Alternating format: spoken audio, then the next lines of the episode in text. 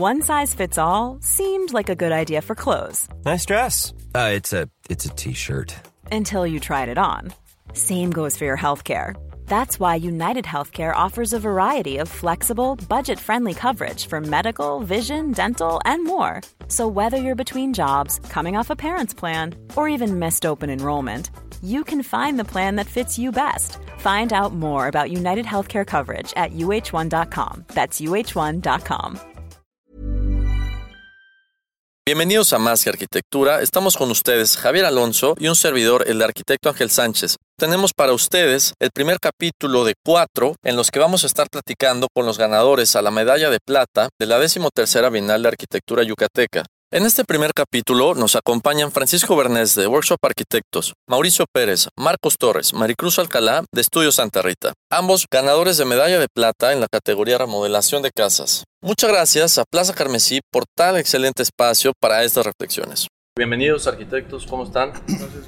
es un gusto estar aquí con ustedes y poder, eh, bueno, después de este tiempo en el que por fin sucede la premiación de la Bienal, otorgar estos proyectos, ¿no? Yo creo que importante mencionar, a veces no hay un momento, un espacio de, empezar a charlar sobre estas cosas, empezar a, comentar qué pasó, empezar a, platicar también las dificultades y logros que, se, que sucedieron con estos proyectos.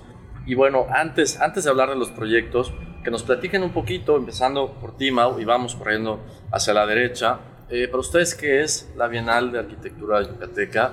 Para ustedes qué son las bienales, por qué es importante involucrar estos proyectos en estos eventos y bien, adelante.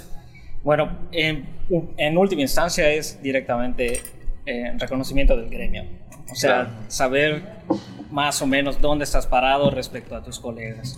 Y es importante porque te genera competencia, o sea, en, en realidad es mirarte con los demás y ver, ok, creo que vamos por buen camino o Claro. Hay que hay que apretar unas tuercas. Claro, o sea, subir un poco el nivel. Claro, y digo, con la idea de que siempre hay que apretar tuercas, el, el tema es también pues, ver cuáles hay que apretar y con esa pues, poner sobre la mesa y ponernos sobre la mesa, creo que pasa lo que dices, ¿no? Sí, De, definitivamente, eso que dice Mau, es, es, creo que aplica en, todos los, en todas las áreas eh, profesionales. En el momento que, que, que eres señalado por cualquier situación, empiezas a tener un recorrido público en donde es una presión intrínseca, ¿no? De que aunque no sea una presión real, tú solito dices, pues hay que, hay, que, ir subiendo los peldaños cada año, ¿no? Y Así es. Buenísimo. Francisco, para ti eh, y para ustedes en Workshop Arquitectos, ¿qué es la Bienal? ¿Qué es esta cuestión de meter proyectos? Eh, ¿Qué sienten ustedes? Pues digo, esta ha sido la primera vez que metimos proyectos a la Bienal, tanto Yucateca como la Bienal Nacional. Y la verdad, a diferencia de otros premios, bueno, pues sentimos que las bienales son como otorgadas de arquitectos para arquitectos, entonces como que es un sentimiento como de unidad diferente a otros tipos de, concursos, entonces siento que por ahí va como un poco de sentimentalismo arquitectónico un poquito de nostalgia, ¿no? Exacto, entonces... Y irrelevancia, ¿no? Sí, evidentemente, o sea, digo, digo, uno cuando estudia y vas creciendo, los, siempre escuchas la Bienal de Arquitectura, la Bienal de Venecia, la Bienal de... Entonces tienes todo este como background de información y el nombre que como que dices quieres formar parte de eso. Claro, excelente, buenísimo. Eh, Maricruz, para ustedes, y bueno, en este caso para ti, porque vienen, vienen los tres en este caso, eh, ¿Por qué es importante la Bienal? Y algo que menciona Francisco para sumar a tu comentario es, uh, ¿por qué es importante? ¿Por qué crees que es importante que para nosotros los arquitectos nos reconozcan otros arquitectos? Claro, la verdad es que significa todo un reto, tanto personal como profesional, porque consolidas mucho eh, la manera de colaborar y fortalecer al equipo. Me acuerdo cuando el recorrido de, ay, se anuncia la Bienal y todo es así como un preparar pues toda esa información que normalmente tienes pero seleccionar como que lo más objetivo, lo que creas que es valioso y para que pues al final alguien te, te reconozca y te critique, ¿no? Estamos muy abiertos a eso, me gustó mucho como la dinámica de la sesión de fotos, platicar con el cliente y decirle, oye, fíjate que estamos participando y mucho su disposición, ¿no? Claro, estar abiertos a, no pasa nada, o sea, no pasa nada si no ganas, sino que el estar ahí y ver la, la competitividad y ver contra quiénes estamos, pero es como un reforzar que lo que tú tienes, has consolidado como en equipo, este es tu resultado, más allá de, de una medalla o algo así. Punto, punto muy valioso, ¿no? Muy a, la bien- valioso. a la Bienal eh, entra el cliente, Sí, o sí. sea, participa el cliente, no solamente el autor de la obra, ¿no? Y bueno, en este caso, ya que mencionas al cliente, eh, ¿qué dijo el cliente de este proyecto con el que participaron al ver que, que, bueno, fue, fue premiado? Pues bastante orgulloso. La verdad sí se sintió muy identificado porque él estuvo en, en el proceso. De hecho, Casa Mango tiene una característica muy especial en cuanto a las herrerías, que es de color amarillo. Y él durante el proceso nos dijo, ¿qué tal si le agregamos el color? ¿no? Y él fue quien eligió. Y es como muy reconocido como que, ah, Casa Mango por las herrerías. Claro, o sea, es ahí una co- estamos. ¿no? coautoría. pero es una coautoría y es parte de, de darle identidad al proyecto que realmente es de él, ¿no? Así es. Entonces, este, pues sí estuvo bastante, bastante padre y también la selección como de hacer un poquito de retrospección a lo que tienes, porque íbamos eligiendo también como que el antes y el después. Claro. Muchas veces cuando vas al levantamiento, pues sí reconoces los sitios y, y las tomas, pero pues todo cambia, ¿no? Sí. Entonces es así como un, oye, tuvimos la foto del levantamiento y cómo se ve en la foto de, pues ya, de la entrega final y es un poco como el ejercicio y de valorar pues realmente lo que se ve y lo que se vive. Estos contrastes. ¿no? Del, del antes y después. Sí. Correcto. Eh, Marcos, para ti, esta situación de la Bienal, tal vez un poquito más hablando de, la construcción, por ejemplo, y la ejecución de una remodelación, eh, ¿qué significa y por qué, por qué amerita un premio de este tipo, una remodelación? ¿Por qué es tan importante? Bueno, yo puedo hablar en, nuestro caso, que en Casa Mango, que nosotros identificamos no solo elementos eh, constructivos valiosos Sí. en, en el predio, sino que también encontramos elementos naturales que nos sirvieron para, para poder este, proyectar. Y pues representa una, una dificultad completamente diferente, ¿no? De tener un, un terreno limpio o un lienzo en blanco, ¿no? Y, o tener una construcción que a lo mejor tenemos que respetar. Y, y pues más que nada es eso. la- la- yo siento que la dificultad de poder... eh, como que, que todo encaje, ¿no? O sea, la, la principal dificultad de, de, de Casa Mango fue, pues tuvimos que sacar casi casi una casa por una puerta y meter otra casa por esa misma puerta, ¿no? Entonces, Ok, Buenísimo. está bueno. o sea, todo, todo es muy diferente, todos los sistemas, o sea, los, los sistemas de, de ejecución son diferentes, ¿no? O sea, Correcto. De acuerdo. En este caso, eh, Francisco, y metiéndonos un poquito más a, a la categoría, tal cual, ¿no? Para ustedes, una remodelación de casa, ¿qué debe ser y cuál es la delgada línea tal vez entre eh, prácticamente demoler una casa o escoger solo un, par de, restos y hacer algo nuevo sobre esa? Eh, porque remodelación no es lo mismo que restauración, ¿no? Entonces, ¿cómo, cómo consideran ustedes esta categoría? Pues digo, en nuestro caso con Casa Canela, pues bueno, no solo con Casa Canela, sino en la mayoría de las casas que nosotros intervenimos, lo que siempre tratamos de hacer es como liberar a la casa de todas las añadiduras que había tenido a través del tiempo, que no le, que, que no le aportan nada de beneficio a la arquitectura. Entonces como que dejar a su elemento original y totalmente pues, antiguo y sobre eso trabajar y digo, igual entender que estamos viviendo en otra época a la que fue construida la casa. Entonces digo, tenemos que trabajar respetuosamente con la historia, pero igual entendemos que hay que intervenir la arquitectura para adecuarla al estilo de vida que tenemos pues hoy en día. Ahora, este proyecto era, era una obligación conservar la construcción, estaba protegida. Sí, sí es una casa que se encuentra dentro del perímetro del centro histórico Ok. y digo, realmente era una casa que en pues, la casa original pues era mucho más grande, pero pues a través de los años se fue dividiendo entre los hermanos o digo, el caso es que nosotros tenemos solo una un espacio muy pequeño con el que tuvimos que trabajar y afortunadamente la casa no había sido transformada o, o prácticamente la casa estaba abandonada. Entonces la estructura se conservó eh, bueno, no, no que se haya conservado, en es- o sea, se conservó en esencia, pero no en materialidad. Entonces Claro, nosotros correcto. tuvimos que restaurar lo que se podía y, e intervenir en, la, como en las partes nuevas, las habitaciones, piscina, etc. Claro. De acuerdo. Ok. Mau, en este sentido, ¿cómo ven ustedes el tema de, de, una remodelación? ¿Qué se debe conservar? ¿Qué se debe eh, dejar aparte? Bueno, en el caso muy específico de Mérida y de los proyectos que hemos hecho. There's never been a faster or easier way to start your weight loss journey than with PlushCare. PlushCare accepts most insurance plans and gives you online access to board-certified physicians who can prescribe FDA-approved weight loss medications like Wigovi and Zepbound for those who qualify.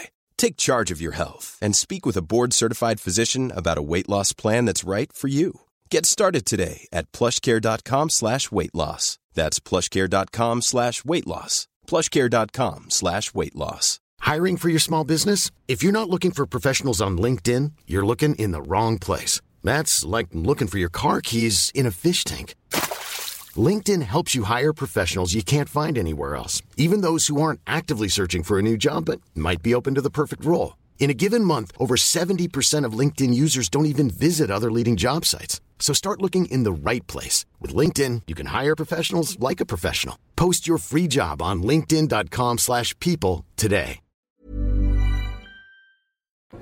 Mayoritariamente es que son en el centro. Entonces sí. ya uh -huh. de inicio ya estás condicionado por el entorno de tu calle o del vecino claro. y no decir de, de, algo más importante que pueda haber ahí, ¿no? Pero, eh, o sea, el mismo edificio te va diciendo qué, qué, es lo que vale la pena conservar y qué es lo que vale la pena cambiar. ¿no? Porque hay, hay, hay, hay, situaciones que tú necesitas liberar un espacio porque las condiciones de luz y de ventilación no son las adecuadas.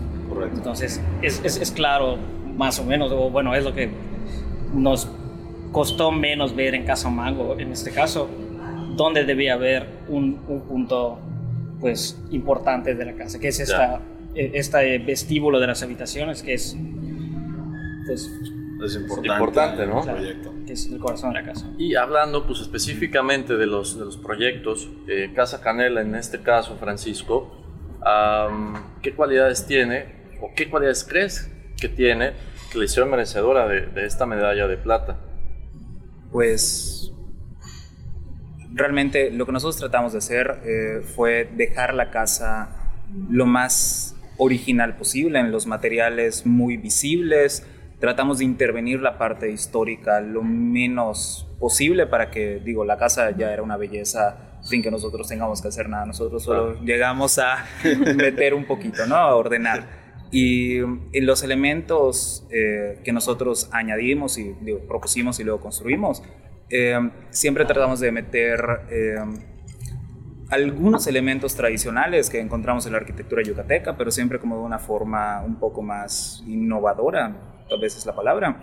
Eh, añadimos una terraza con un arco de medio punto, pero lo que cambió allá fue la escala del arco, entonces es el mismo elemento, pero puesto de otra forma que lo hace eh, diferente. Y del otro lado, bueno, pues tenemos un elemento que a mí siempre me ha encantado, casualmente, digo, no, no lo inventé yo, viene de una inspiración de la Facultad de Arquitectura, digo, todos estudiamos en, en la misma escuela, sí. donde tenemos este, este, entras a la facultad y tienes una escalera que tiene como un descanso y luego un arco.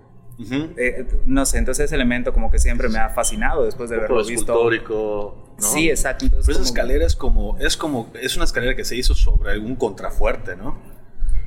Digo, o parece no, un contrafuerte porque tiene un, es, no es muy ancha, ¿no? Y sí, tiene un arco como los contrafuertes. Tiene un arco, eh, la escala, el, es, es realmente las escaleras siempre son como elementos escultóricos y tratamos uh -huh. de, de, usarlos de esa forma y por lo general una escalera pues tiende a ser algo que te lleva a algún otro lugar, entonces lo puedes utilizar como una forma, como una transición, una sorpresa, o sea, claro, un recorrido diferente, entonces eso es así como que los detalles que tratamos de siempre utilizar. Importa. Importa. De acuerdo. Maricruz, para ustedes, en el caso de, de Casa Mango, ¿cuáles son estos elementos que consideras y consideran que los son merecedores de esta medalla de plata? Pues un poco el programa iba dictando cómo se iba dando la, la distribución de los espacios, pero okay. yo creo algo valioso es que fuimos como degradando esas zonas de intimidad porque normalmente las habitaciones son las que dan hacia un patio, ¿no? Hacia un, un área pues contemplativa. Y en este caso Casamango están pegadas a la banqueta. Las ¿ok? habitaciones. Las habitaciones. O sea, tú pasas a través de un pasillo que colinda con estas habitaciones. Entonces era un poco como respetar eh, pues ese espacio en- entre la calle y lo privado. Sí. Darle su intimidad con una escala mucho más baja y luego te recibe un patio. Que a lo mejor un patio siempre lo, lo notamos como un espacio cerrado, como de, de transición nada más y como que nuestro elemento fue abrirse al cielo. Ya. O sea, que te dicte otra escala totalmente. Y luego Correcto. pasas una, a una sala comedor un poco más social y ya te abres a la terraza que, da, que colinda con el, con el, el- el mango, ¿no? Y arriba, pues la habitación principal con su zona de servicios. Pero yo creo que lo que logramos, o bueno, algún punto que tuvieron que, que señalar en el proyecto fue eso, ¿no? La manera en cómo se degradaban los espacios en cuanto a su uso pero que no que respete el, el contexto inmediato que es la calle Ok. o el contexto natural que es el mango Buenísimo. Buenísimo. Pues mira, normalmente en las, en las bienales, en los concursos, no hay, no hay opinión, o sea, es algo muy gráfico, ¿no? Es, es- ves las fotos, ves, me- me- medio suscribes ahí algunas ideas, pero no hay, no, no- no hay, más, no hay más poesía, ¿no?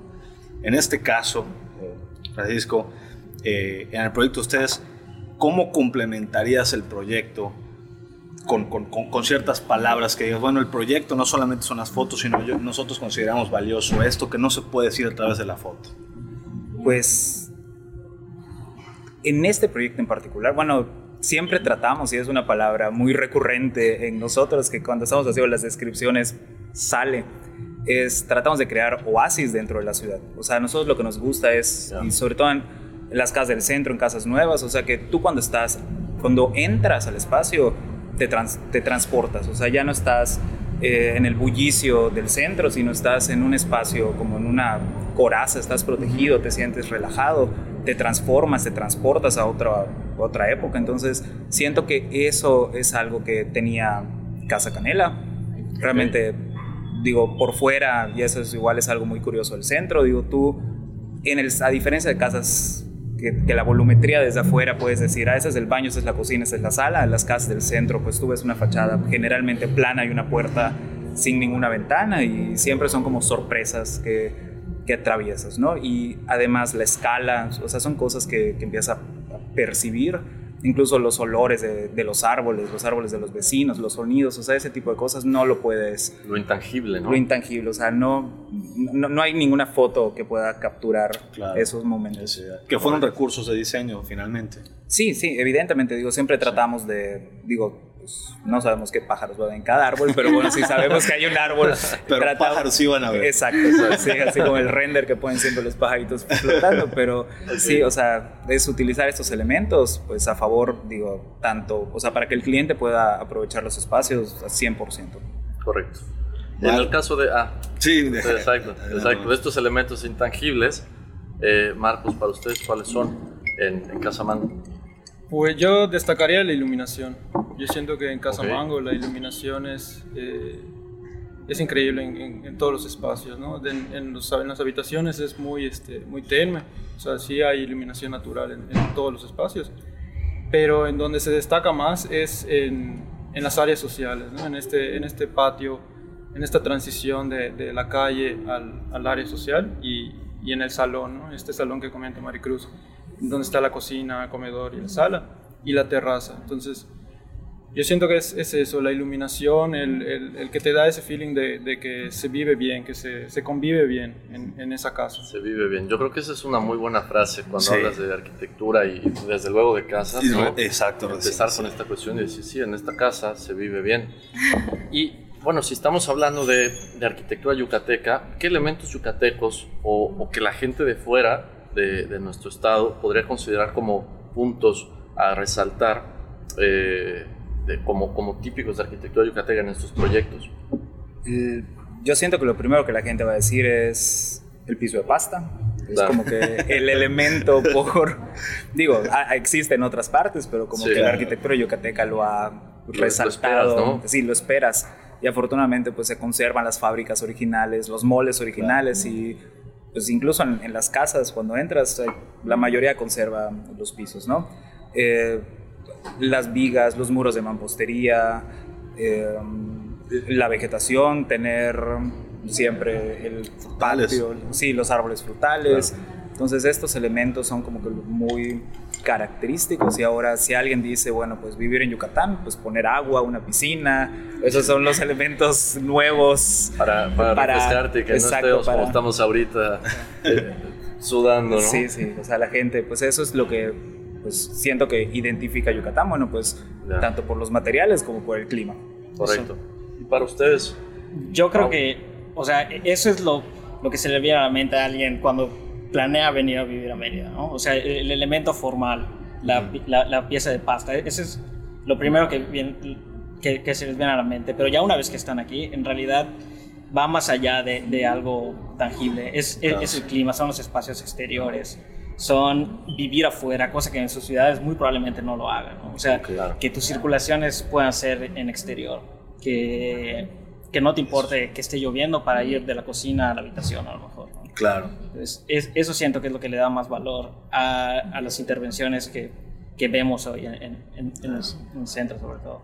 que a veces es un, es, es- es un este tipo de cosas con las que estoy completamente de acuerdo, ¿no? Y, y las circulaciones exteriores creo que es algo que, que- que- que hay que resaltar en la arquitectura, digo, colonial y también este, de las haciendas, ¿no? Eh, pero mucha gente cuando viene, no sé si, digo, les ha pasado en, en- en la labor diaria de- del diseño y de la arquitectura, el tema de los insectos, ¿no? El tema de la situación de, oye, la lluvia en Mérida a veces no llega de arriba para abajo, ¿no? Viene horizontal, ¿no? la lluvia aquí en horizontal, hay mosquitos y todo eso. Digo, no sé qué tanto, qué tanto en el, en el caso de ustedes, Mau, con este proyecto, eso resultó un impedimento o si hubo mucha apertura y ustedes les dio los motivos para... Pues en Ah, absoluto, porque el, el cliente vive aquí. Buenísimo. Entonces, y su casa, la manera en la que la habita es muy parecida a Casa Mango. Ok, y además, el usuario que, que definimos nosotros para proyectar era un usuario que venía de vacaciones, que, ven- que venía a relajarse, que venía a disfrutar de, Ah, buenísimo. de- de- de la ciudad y de, las- y de las áreas exteriores. Entonces, e- eso fue lo que marcó realmente el, el funcionamiento de la casa. O sea, decir que no va a estar en un espacio interior pa- que puede estar repetido en otras partes con climas pues diversos. ¿no? Claro. correcto, claro. Sí. Ahora, eh, también platicando sobre la Bienal, regresando al, al evento, creo que es importante eh, entre, entre nosotros como gremio hablar y dar una retro, de lo que decías Javier, de, Sí. de qué, qué esperaríamos de, un siguiente, de una siguiente Bienal aquí en nuestro estado y que si esperamos algo, también esperar involucrarnos para que las cosas sucedan, ¿no? Porque en la medida que nosotros eh, queremos que al- algo suceda para, para estos eventos, pues es que vamos a estar metidos ahí, ¿no? Eh, Francisco, ¿qué, ¿qué esperarías que no hubo en esta ocasión para la próxima? Pues digo, siento que este año en particular y no solo en la Bienal, sino con la mayoría de los eventos, como que los formatos fueron muy diferentes, un poco tal vez improvisados, pues porque digo, nadie esperaba una, una pandemia y que todo cerrara y aforos limitados, entonces siento que tal vez con un poco más de libertad, esperemos que el próximo año pues la gente esté mejor, con vacunas, etcétera. Digo, los eventos se pueden realizar de una forma pues más, más abierta, que Claro. pues, digo, puedas estar codo a codo con la gente que, que está allá y no así una silla acá, una silla allá. Digo, tal vez igual algo que sí benefició gracias a la pandemia es como esta era digital. Tal vez ya las cuestiones impresas no son tan necesarias como creíamos, como que podemos integrar más cuestiones digitales, pantallas, etcétera, como se han hecho en la mayoría de, de los eventos. Yo siento que, digo, un poco de todo, o sea, tener como el, o sea, la parte tradicional que a todo mundo le gusta de los arquitectos, con una visión un poco más futurista de, de lo que viene. O contemporánea incluso, ¿no? Sí. Empezando por, Bueno, por sí, ahí. ni siquiera tan futuro, porque ya lo estamos viviendo. o sea, Claro, los, los- los- los materiales de representación que utilizamos normalmente, porque que se puedan llevar Así es. a, a una exposición. Sí, exacto, y digo, y puedes tener lo mismo en una pantalla, o sea, se puede hacer interactivo, o sea, digo, hay ciertas cosas que, que se pudieran integrar. Digo, me imagino con más tiempo y sin pandemia las cosas pueden evolucionar mejor. Sí. Claro, ahora considerando que la realidad pues, es, es la pandemia y tenemos que pensar en formatos híbridos y nuevos, Maricruz, para ustedes, ¿cómo sería esta próxima edición? Pues yo creo que fortaleciendo lo que dice Francisco es indiscutiblemente estamos en, ya en el siglo XXI, ¿no? Y entonces es como, no, no quiero decir que todo se vuelva digital, pero sí fortalecer esa parte humana, ¿no? Como esta charla que tenemos entre jóvenes arquitectos que, que fortalece mucho como nuestras problemáticas y, y formas de ver la, la, arquitectura. Yo creo que a lo mejor y sí le integraría, no sé, un video donde los mismos usuarios o clientes te den el recorrido de sus propias viviendas, ¿no? Y es como que un plus de, oye, ¿cómo lo viven? Oye, sí funciona, oye, no. Y entonces es como una retro o un cuestionamiento que tú te sigues haciendo. Porque si bien nuestro proyecto eh, aplicó para, para un año de, de, la Bienal, es un proyecto que se fortaleció, que se constituyó dos años antes. Entonces, obviamente, las, los cuestionamientos que te hiciste hace dos años hoy dan respuesta, pero también hoy dan más preguntas, ¿no? Entonces sí puede haber como esa parte, eh, pues sí, interactiva, digital. Una retroalimentación de estas ideas y, el proceso, ¿no? Del, del, proyecto. Un testimonio del cliente, creo que eso lo, lo, lo rescataría muchísimo, imagínate, o sea, que los proyectos puedan, puedan tener espacio para el testimonio del, de, del usuario, que al final del día es, creemos que es la base de la arquitectura. Exacto, que bueno, todo esto es para, para, los usuarios finalmente, ¿no? Porque al inicio hablábamos, y es chistoso, y creo que tiene que ver mucho con el ego del arquitecto, en el que nos metemos a, un concurso en el que nos gusta que nos reconozca gente afín del gremio, ¿no? Y no gente que va a usar esa arquitectura, porque es, es raro que conozcamos los proyectos que están involucrados en, en la Bienal. Entonces, eh, dicho esto, ¿Qué, ¿Qué, idea les deja o qué aprendizaje les deja eh, este involucramiento en la Bienal? Y eh, bueno, el resultado obtenido. Exacto, y, y, el que fueron acreedores a la medalla de plata, ambos despachos, con remodelaciones de casas. Empezando contigo, Mau. Pues básicamente es eso, de ver que a, a, en el caso de, de remodelación de casas es, es tangible el testimonio. O sea, tú puedes decir, ok, cliente o usuario, ¿cómo viviste esto? Pero ya a una escala mayor, un proyecto sí. vivienda multifamiliar, no sé, hospitales o algo mucho más grande, ya es difícil de medir eso. O sea, pero bueno, en cuanto a enseñanza de, de, de, la Bienal fue pues creer que, que sí se puede, o sea, que, que, que podemos eh, competir con la arquitectura que, que antes veíamos, ¿no? o sea, que siempre estábamos del otro lado de, de, espectadores y ahora mismo ya somos... Estás involucrado. Claro, claro. Okay. O sea, que creo que ya estamos en, en vías de, pues, de lo que planeamos como despacho. Buenísimo. Francisco, para ustedes. Pues es, siento que Mau describió muy bien eso, es el hecho de que, digo, creces, estudias viendo proyectos de otros despachos, los sí. miras, los, los analizas ah. y ahora ya estás como del otro lado, entonces dices, bueno, estaría muy padre que pues las futuras generaciones igual analicen, critiquen, o sea, tus proyectos y digo, tal vez ellos en, no sé, en algún tiempo van a presentar y pues, o sea, digo, es esto cíclico, ¿no? Y todos aprendemos de un poco de todo. Exacto. Y será una referencia, ¿no? Futura, lo que las generaciones más jóvenes damos a, a, las, a, las, que vienen en algún momento. Sí, exacto. O sea, digo, cada, la arquitectura refleja el tiempo y el espacio de lo que estamos viviendo, ¿no? O sea, tal vez ahorita una remodelación de casa, bueno, nos estamos enfocando mucho en un cliente en particular y en un estilo de vida que tal vez para otra persona no le puede funcionar. Claro. Y a diferencia de espacios públicos o dices, bueno, que es un público un poco más amplio, ¿no? Entonces siento que cada categoría tiene como un análisis diferente que asume pues, el jurado le costó trabajo decidir, sí, porque todos los proyectos considero eran de muy alto nivel, por eso estamos agradecidos que nos seleccionaron. Buenísimo. Maricruz.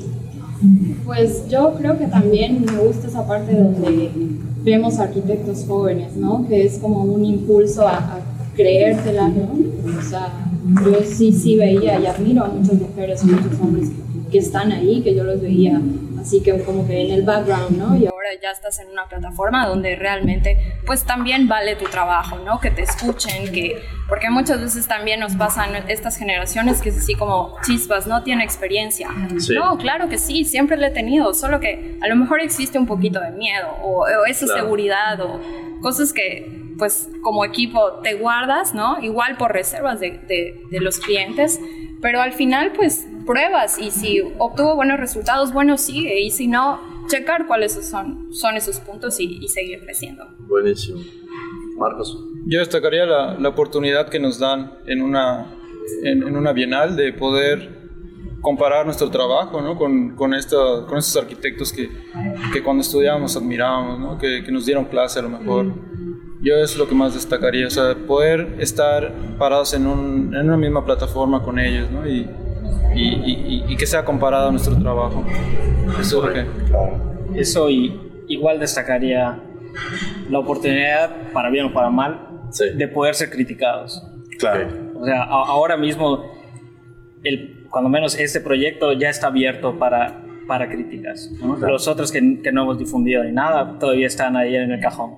Pero mientras tanto... poco a poco van saliendo, ¿no? Claro. Poco a poco nos vamos exponiendo eh, un poquito más y, y, ver qué sucede. Definitivamente eso que comentas, ¿no? yo lo veo como, como, como una madurez eh, eh, laboral ¿no? aplicado hoy a la arquitectura. Creo que siempre la, digo, en juntas corporativas, en, nosotros nos toca un poquito estar eh, involucrados en el tema de asesoría en desarrollo inmobiliario, en la misma arquitectura, la opinión, la crítica, los home runs a las ideas, ¿no? Que a veces se van y dices, y llegas así, pues al final del día, pues es eso, ¿no? La crítica desde dentro de la oficina como afuera, ya de manera pública, siempre debe ser bien recibida, ¿no? Independientemente del sentido que tome.